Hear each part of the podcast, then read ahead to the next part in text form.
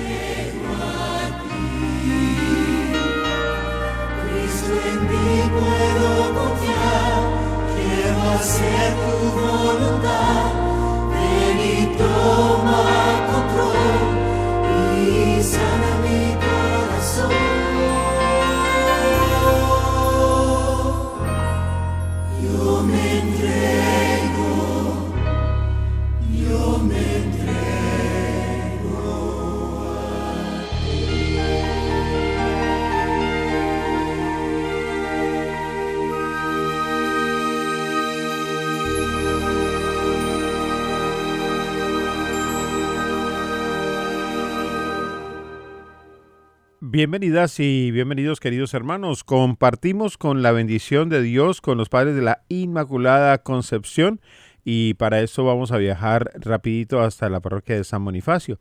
Ahí está el padre Fernando Orejuela y el padre Gilberto Amortegui compartiendo con nosotros en esta mañana. Pues eh, padre Fernando y padre Gilberto les vamos a pedir que para iniciar esta jornada nos ayuden eh, guiando también la oración para 18 estaciones de radio que nos están acompañando a esta hora desde diferentes puntos de la geografía en los Estados Unidos y que están eh, levantándose en este tiempo aquí, despertándose con el sembrador. Bienvenidos. Bueno, es un placer para nosotros, una gran alegría saludarlos en este nuevo día que amanece eh, y bueno, mirar hacia el cielo, la gloria de Dios, la alegría de vivir un día nuevo. Eh, hemos empezado un mes maravilloso dedicado al Sagrado Corazón de Jesús y casi que sale del alma el vos confío, en vos confío. Esa advocación tan hermosa que eh, Santa Margarita María Lacoque tuvo esas inspiraciones maravillosas precisamente de ese Sagrado Corazón y desde esa perspectiva, descubrir cómo en el corazón de Dios cabe eh, precisamente toda nuestra vida, esa inspiración amorosa a tener una vida, una vida compartida con Dios, con los mismos sentimientos, como nos lo dirá el apóstol San Pablo en la carta a los Filipenses, capítulo 2. Tened entre vosotros los mismos sentimientos, amados con un mismo amor. Guardad los sentimientos de Cristo esos sentimientos de Cristo que me parecen hermosos, porque es de corazón a corazón. Y los quiero invitar a que este mes sea de corazón a corazón, con el corazón abierto nuestro al corazón abierto de Dios. Y por eso para que esta oración de esta mañana llegue absolutamente a todas nuestras realidades, abrámosle el corazón a Dios y digámosle, Señor, quiero en este mes abrirte el corazón y suplicarte desde lo más profundo de mi alma, Señor, que tú actúes en él.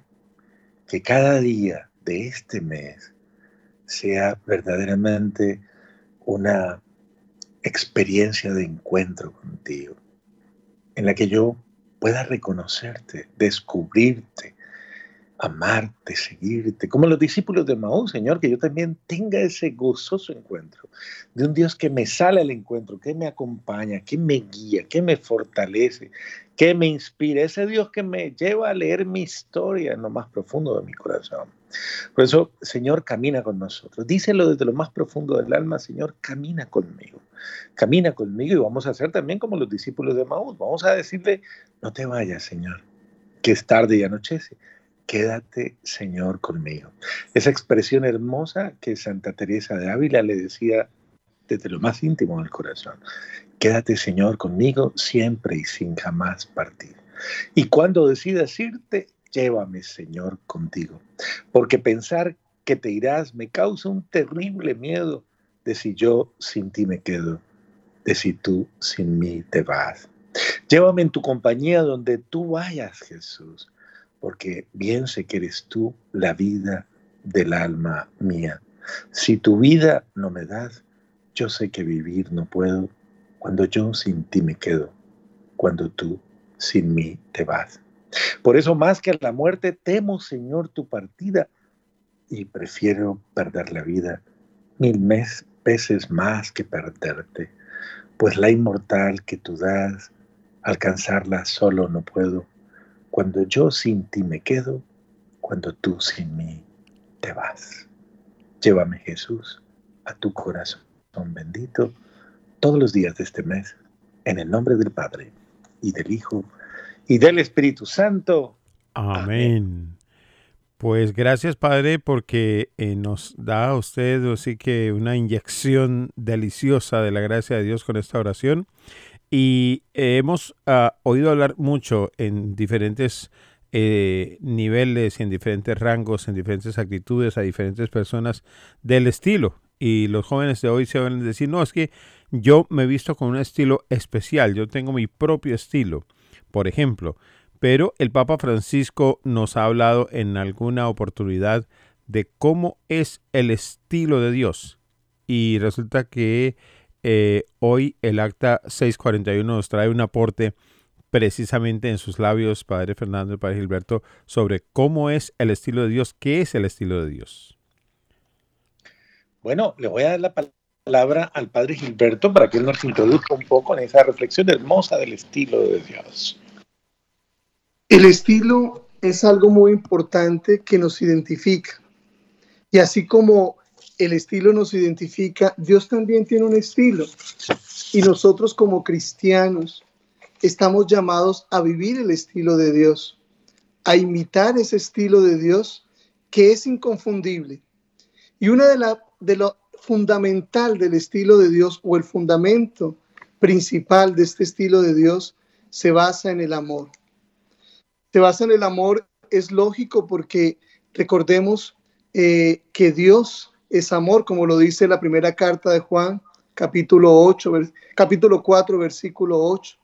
Y por eso ese estilo del amor debe ser algo muy importante que esté en nuestra vida y que, y que ocupe el lugar importante que nosotros debemos vivir. Pero este, este amor, este amor de Dios implica sobre todo un respeto, un respeto a la dignidad ajena, es decir, a la dignidad de los otros. Dios quiere que ese respeto hace parte y signo de amor y es muy importante para nuestra vida cristiana. Quien ama verdaderamente respeta al otro. Respeto al otro, eh, ama al otro, no se impone al otro, eh, no señala al otro, no engaña al otro, siempre busca lo mejor para los otros. Hay una canción que, que ustedes han escuchado muchas veces que dice que amar es entregarse olvidándose de sí y buscar lo que a otro pueda hacer feliz.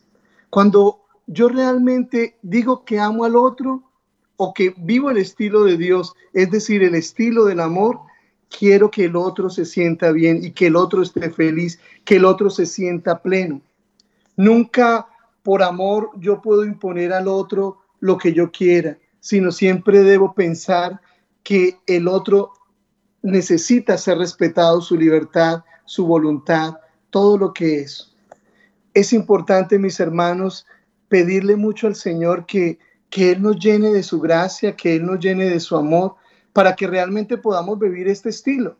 Qué hermoso es que, que nosotros nos amemos y que nos distingamos por el amor, que nuestras, con nuestras palabras, con nuestros pensamientos, con nuestros sentimientos, con nuestras acciones mostremos amor Hoy en día donde, donde muchas veces se ha perdido el verdadero amor, donde el amor muchas veces es conocido de una manera diferente, no de la manera que debe ser, necesitamos más que todo en este tiempo de que rescatemos ese valor y ese estilo de Dios que fundamentalmente es en el amor.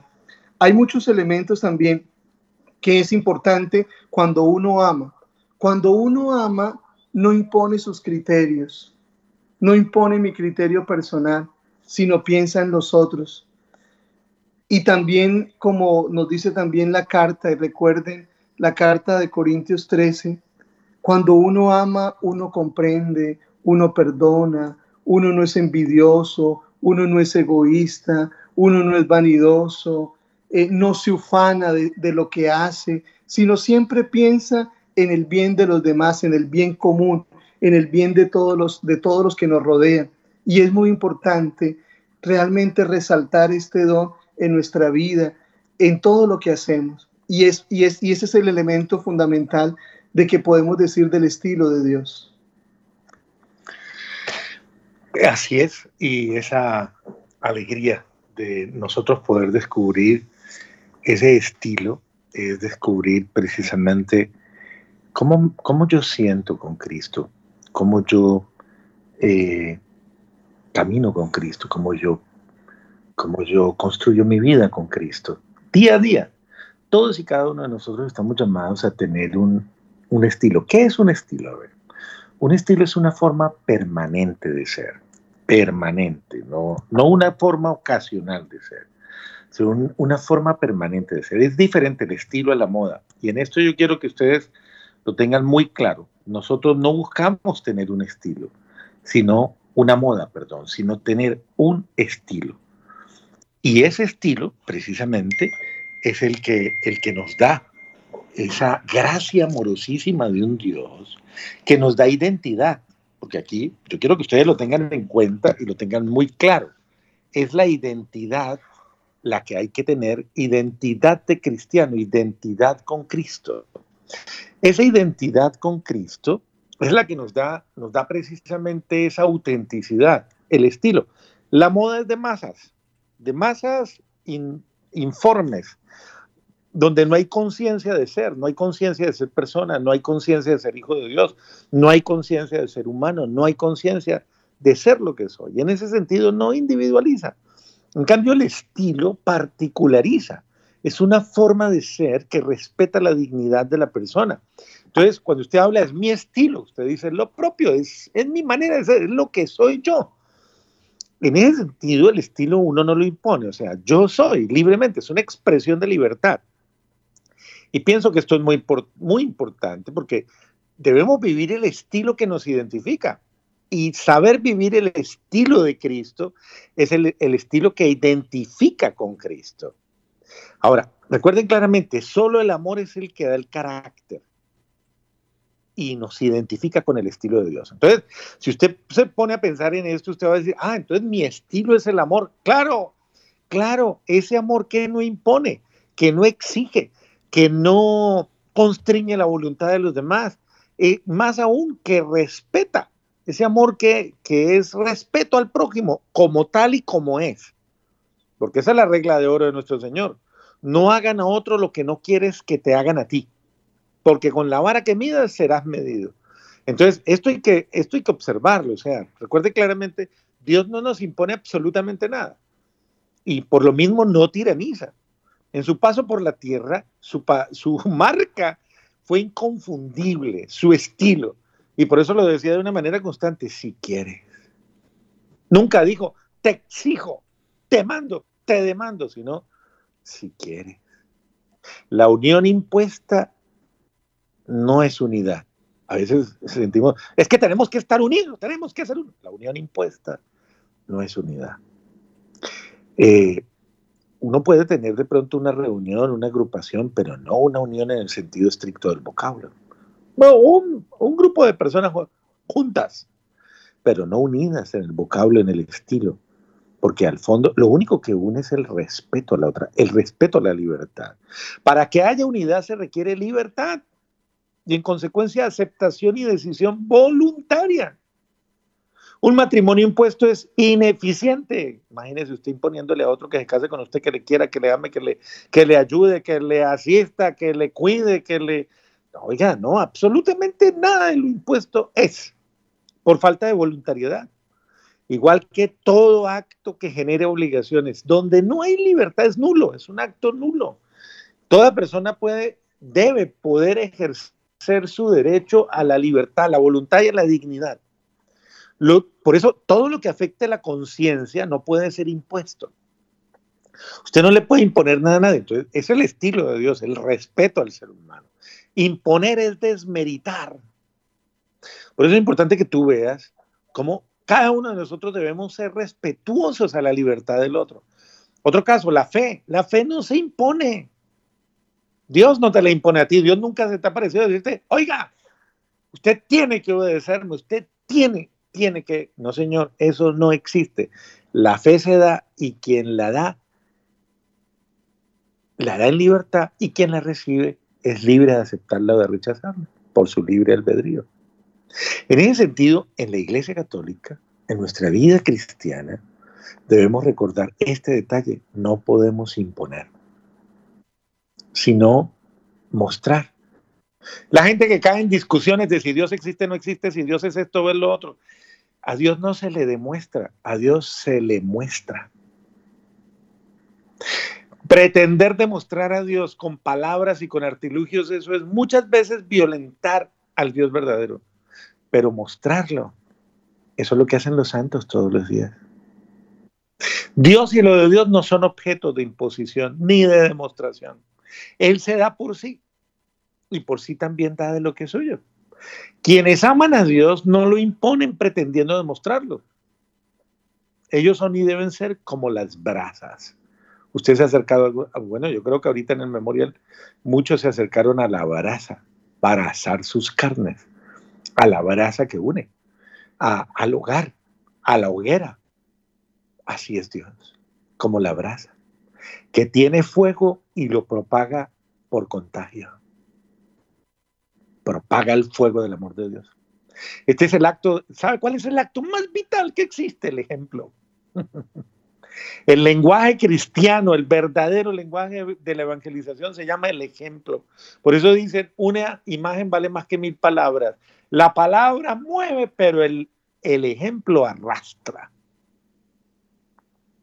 Así pues, cada uno de nosotros debe tener en cuenta que eh, debemos ser auténticos y espontáneamente compartir lo que tenemos, lo que Dios obra en nosotros de una manera auténtica.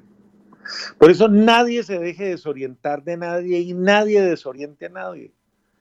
Eh, todos y cada uno de nosotros debemos pedirle a Dios y pedirle mucho, Señor, dame una forma auténtica de ser, de vivir, de pensar, de actuar, que se identifique contigo, no con el mal, no con lo malo.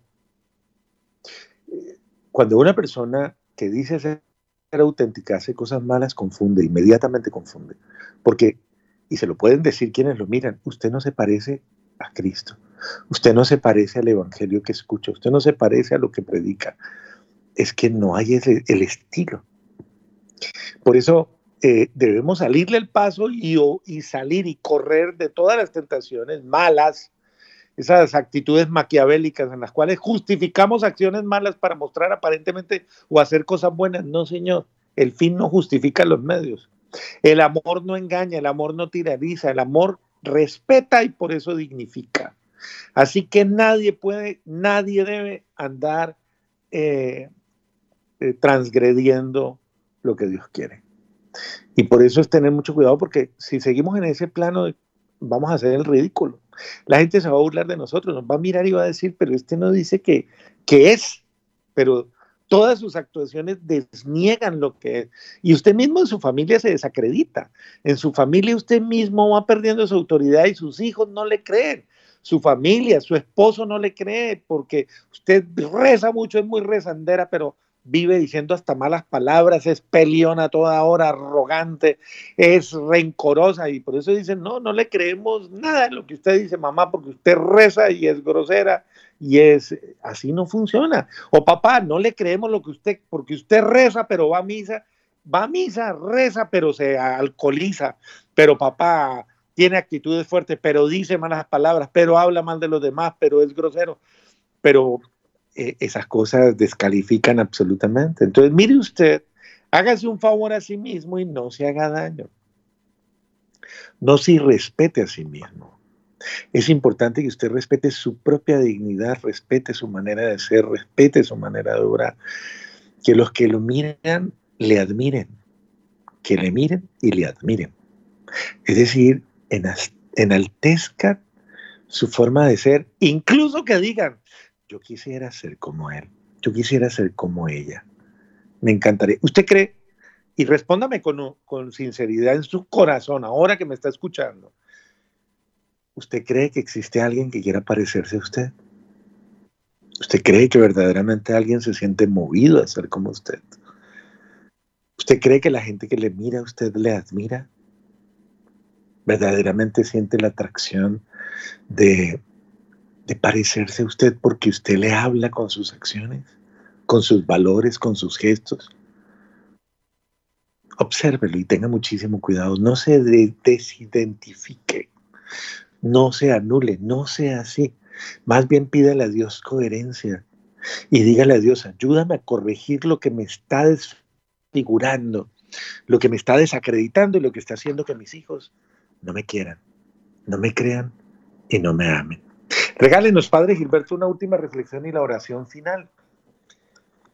Me llamaba mucho la atención cuando se habla del estilo porque los primeros cristianos, una de las cosas que, que para, para identificar la, la parte cristiana decían, mírenlos cómo se aman, porque uno debe permitir que los demás observen, no que nosotros demostremos el amor de Dios, sino que con nuestra manera de vivir los demás puedan identificar que realmente Dios está con nosotros. Por eso esa frase antigua se utilizaba mucho, miren cómo se aman. Si la gente mira en nosotros cómo nos amamos entre nosotros, cómo nos perdonamos, cómo nos tratamos bien, cómo cómo, cómo, interactuamos con nosotros de una manera de respeto, de delicadeza. Hay veces nosotros somos muy bruscos en el hablar y, estrellamos con nuestras palabras a los demás y hacemos que los demás se sientan pequeños, que los demás se sientan eh, que no quieran acercarse a nosotros porque los podemos maltratar con nuestras palabras. Pero si ellos miran en nosotros que nos amamos, con los más cercanos que nos encontramos, seguramente eh, la demás gente, como decía el padre Fernando y como nos compartía, dice, yo quiero vivir lo mismo, yo quiero amar a los otros como ellos se están amando, como ellos están viviendo, porque esa sería la manera cristiana de podernos identificar verdaderamente con este estilo de Jesucristo. Y para mí eso es lo más importante. Y hay que pedirle la gracia a Dios. Créame que uno, uno llegará hasta el final de la vida y siempre seremos cuestionados por el amor. El amor nunca es suficiente. Cada día debemos crecer, cada día en el amor, porque el amor no es que yo ya amo. No, yo pienso que amar es todo un proceso de toda la vida y cada día tendremos dimensiones en nuestra vida para amar. Y me parece que debemos trabajar en esa dimensión que todavía, que todavía no es plena. Pero ¿cómo lo podemos hacer y cómo podemos amar con el amor del Señor? y la única manera es pedirle a Él que llene nuestra vida, que llene nuestro corazón, que nuestros pensamientos, nuestras palabras y nuestras acciones cada día más se identifiquen con Él. Y en la medida en que nosotros hacemos ese vacío en nuestro corazón, limpiamos nuestro corazón, permitiremos que Él nos llene de Él. Y si estamos llenos de Él, estamos llenos de Dios. Y si estamos llenos de Dios, estamos llenos de amor. Vamos a pedirle al Señor que en este día él nos bendiga, que en este día nos dé esa gracia que necesitamos. Cada uno los invito en este momento, cada uno a que piense y le pida esa gracia al Señor. Esa gracia no es fácil, porque es la gracia más grande que podemos pedir, que es amar. Pídele al Señor hoy que a través de este momento, de este instante que tú abres tu corazón a Él, Él te va a bendecir, te va a llenar de su gracia, de sus dones.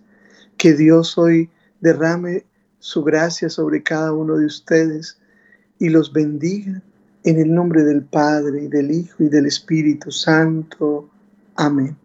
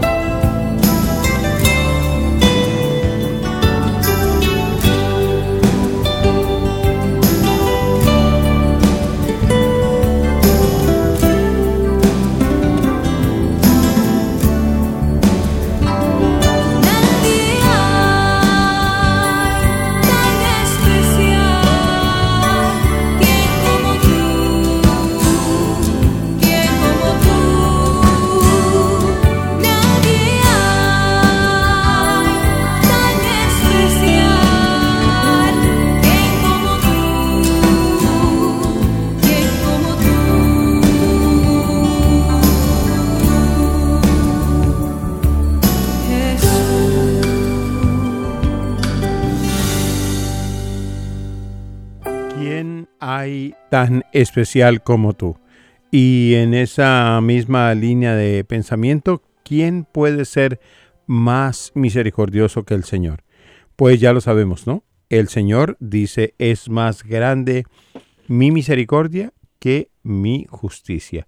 Y estoy hablándoles de esto porque hay una noticia que ustedes van a escuchar y qué bueno que la escuchen primero aquí en la Radio Católica del Sembrador antes de que la escuchen con el amarillismo que otros medios seguramente la van a manifestar. Y es que el Papa ha hecho una, eh, una reforma entre tantas otras, que ha realizado y ha reformado una constitución que se llama Pachite Greyem Dei está reformando el libro número 6 del Código de Derecho Canónico y es un trabajo de revisión que inició el Papa Benedicto XVI. En, en esas sanciones aparecen unas nuevas figuras delictivas y el nuevo texto es un ágil instrumento que es, está preparado para ser usado en este tiempo. ¿Para qué? Para prevenir males mayores y sanar heridas causadas por la debilidad humana. Así que el documento este que les digo se llama Apacentad la Grey de Dios, eh, gobernando no a la fuerza, sino de buena gana, según Dios, dice eh, la introducción. Inicia con esas palabras del apóstol Pedro, la constitución apostólica apacienta la grey de Dios, con la cual el Papa reforma el libro sexto del Código de Derecho Canónico sobre las sanciones penales en la Iglesia, y la modificación entrará en vigor a partir del próximo 6 de diciembre. Así que para mm, responder a la modernidad y a los pecados actuales, entonces ah, hay que hacer, dice el Papa Francisco, hay necesidad de revisar también la disciplina penal en esa promulgación que hizo su santidad el Santo Padre San Juan Pablo II en el 1983. Quiere decir que este código no se revisaba desde el 1983 cuando lo revisó el Santo Padre San Juan Pablo II. Pero de 1983 a este 2021, pues han transcurrido casi que 40 años y era necesario modificar este documento de forma que permitiera eh, el empleo por parte de, los pastores como un instrumento que verdaderamente sea saludable y correctivo y que pueda ser usado a tiempo con caridad pastoral para prevenir peores problemas. El Papa recuerda que el Papa Benedicto XVI puso en marcha esta revisión en el 2007 y se comprometió con un espíritu de colegialidad y de colaboración. Es decir que no es una sola persona la que está haciendo el trabajo, sino que hay expertos de, de derecho canónico de todo el mundo, las conferencias episcopales, los superiores mayores de los institutos religiosos, de los dicasterios de la curia romana, un trabajo complejo eh, transmitido al pontífice en febrero del 2020.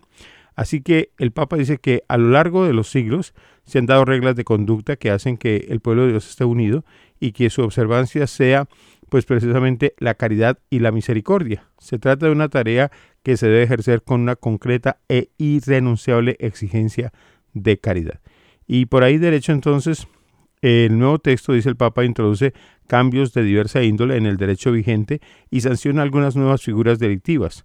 También se ha mejorado desde el punto de vista técnico, especialmente en lo que se refiere a aspectos fundamentales del derecho penal, como el derecho de defensa, la prescripción de la acción penal, una determinación más precisa de las penas, ofreciendo criterios y objetivos en la identificación. Así que el proceso de esta noticia nos va a poner en próximos días a actualizarnos en lo que está ocurriendo. Para entender un pedacito más claro esto, vamos a ir a la sala estampa. Y en la sala estampa es donde se dan las ruedas de prensa y en donde se presenta, ¿verdad?, ese contenido. Así que un reportaje de Ron Reports nos deja poner atención, por ejemplo, cómo se endurecen las penas para quienes cometan abusos a menores. romreports.com el Vaticano ha actualizado radicalmente el apartado penal de su Código de Derecho Canónico. La última versión era de 1983 y daba gran margen de maniobra al obispo como juez de la diócesis. Pero crisis como la de los abusos mostraron que era necesario especificar las penas para cada delito e incluir la reparación.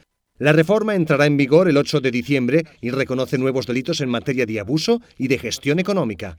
El nuevo se introdujeron nuevos delitos y se actualizaron los que ya estaban, sancionándolos incluso con distintos tipos de pena. Además, contempla nuevos delitos en materia económico-financiera. La, novedad eh, la novedad es hacer la ley operativa señalando mejor los casos punibles y el deber de cada uno de actuar. La reforma obliga a comunicar los delitos de los que se tenga conocimiento, añade delitos relacionados con la mala gestión económica o la corrupción. Los laicos con cargo en la Iglesia podrán ser sancionados desde el punto de vista canónico, por ejemplo, por abusos o mala gestión económica. Los abusos pasan de ser delitos contra obligaciones especiales y se convierten en delitos contra la vida, la dignidad y la libertad de las personas. En total se ha modificado más del 70% del libro sexto de los artículos penales. La reforma ha durado casi 12 años, la comenzó Benedicto XVI en 2009. Desde entonces, el Pontificio Consejo para los Textos Legislativos ha reunido expertos y conferencias episcopales hasta culminar el resultado con estos nuevos artículos. Así, en el eh, nuevo texto hay una relación entre la misericordia y la justicia. Eh, dice eh, que no son dos conceptos que se opongan, sino que están relacionados. San Pablo VI decía que la justicia es la parte más pequeña mm, de la caridad. Y Santo Tomás, comentando a San Mateo en las bienaventuranzas, dice que la justicia sin misericordia lleva a la crueldad, pero la misericordia sin justicia lleva a la disolución del orden. Recordemos entonces que el Código de Derecho Canónico eh, concluye afirmando que la salvación de las almas debe ser siempre la ley suprema de la Iglesia. La salvación de las almas requiere que los que han cometido crímenes también expíen su culpa y así castigar a quienes han cometido actos delictivos se convierte en un acto de misericordia hacia ellos. Esta es una responsabilidad de los pastores.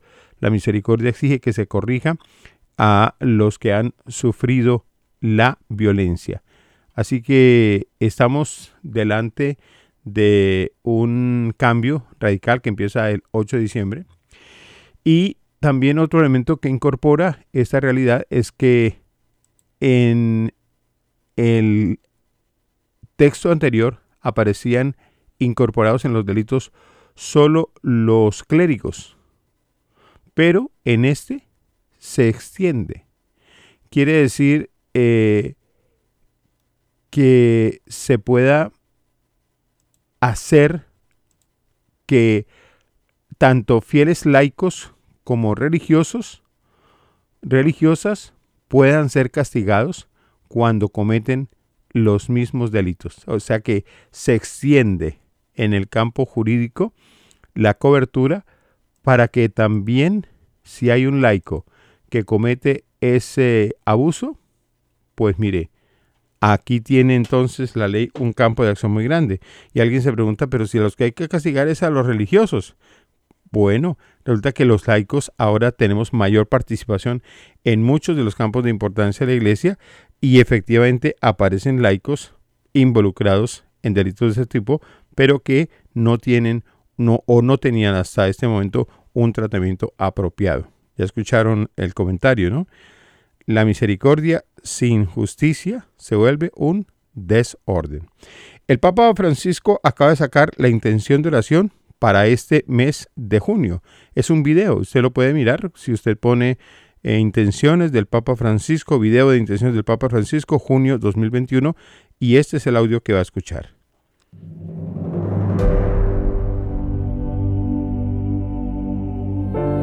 Es cierto eso que dicen algunos, que los jóvenes no quieren casarse, especialmente en estos tiempos tan duros.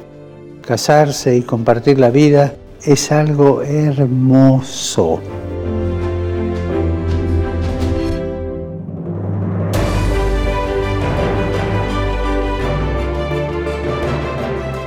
es un viaje comprometido, a veces difícil, a veces complicado, pero vale la pena animarse. Y en este viaje de toda la vida, la esposa y el esposo no están solos, los acompaña Jesús. El matrimonio no es solo un acto social, es una vocación que nace del corazón, es una decisión consciente para toda la vida que necesita una preparación específica. Por favor, no lo olviden nunca. Dios tiene un sueño para nosotros, el amor. Y nos pide que lo hagamos.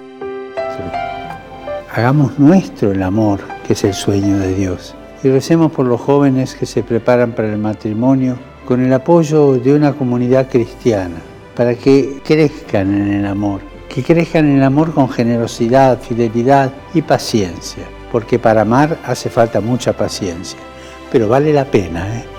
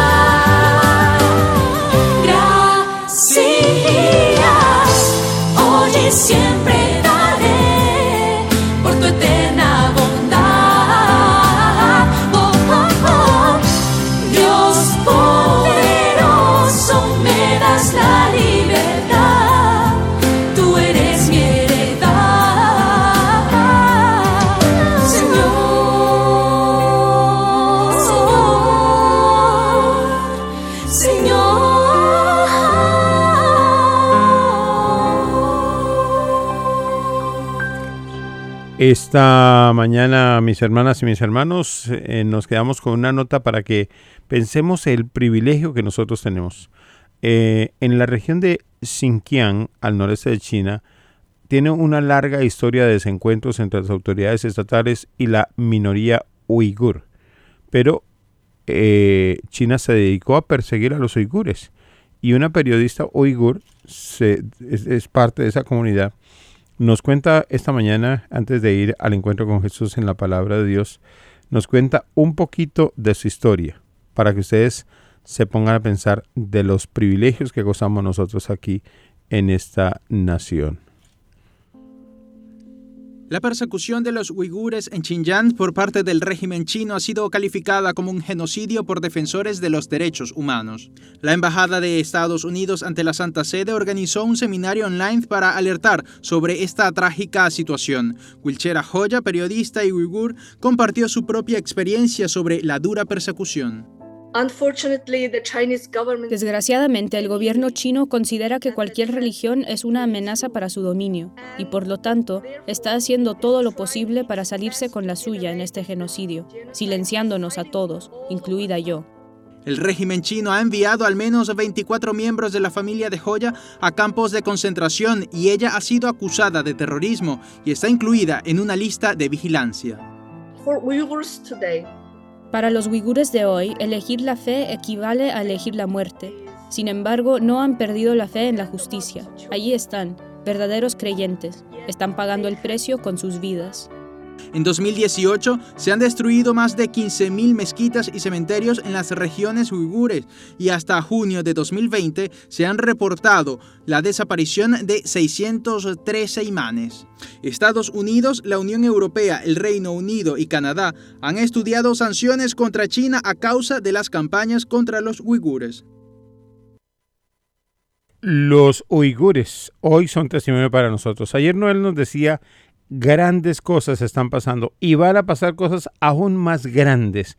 ¿Por qué? Porque el sembrador está empeñado, pero con alma, vida y sombrero, con cuerpo, con alma, con todo, para llevar la palabra de Dios. Y nos dio una buena noticia, un campanazo que les va a encantar a todos.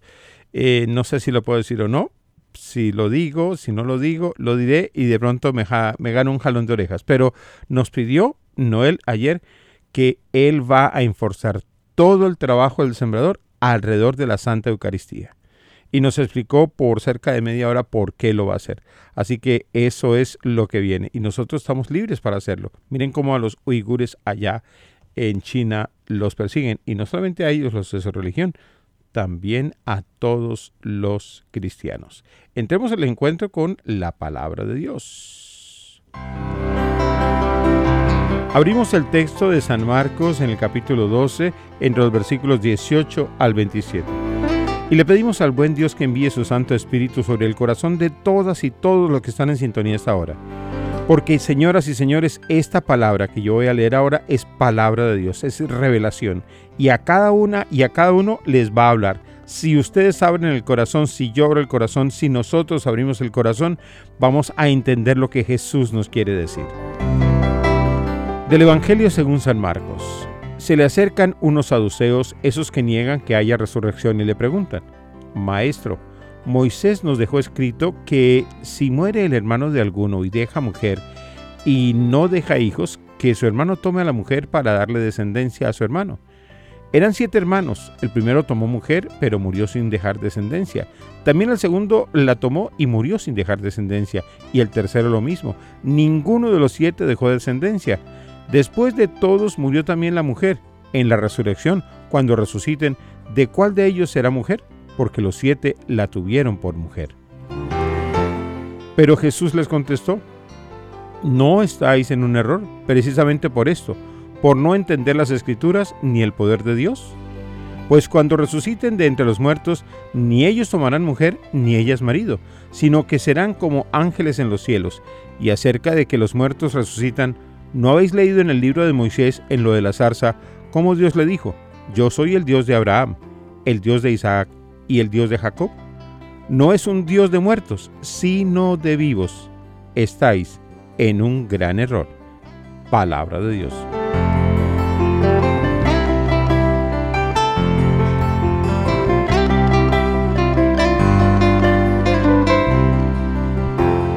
Pues lo que ocurría ahí es que algunos cristianos, para no ser perseguidos, trataban de conciliar las palabras de Jesús con el proyecto del imperio romano.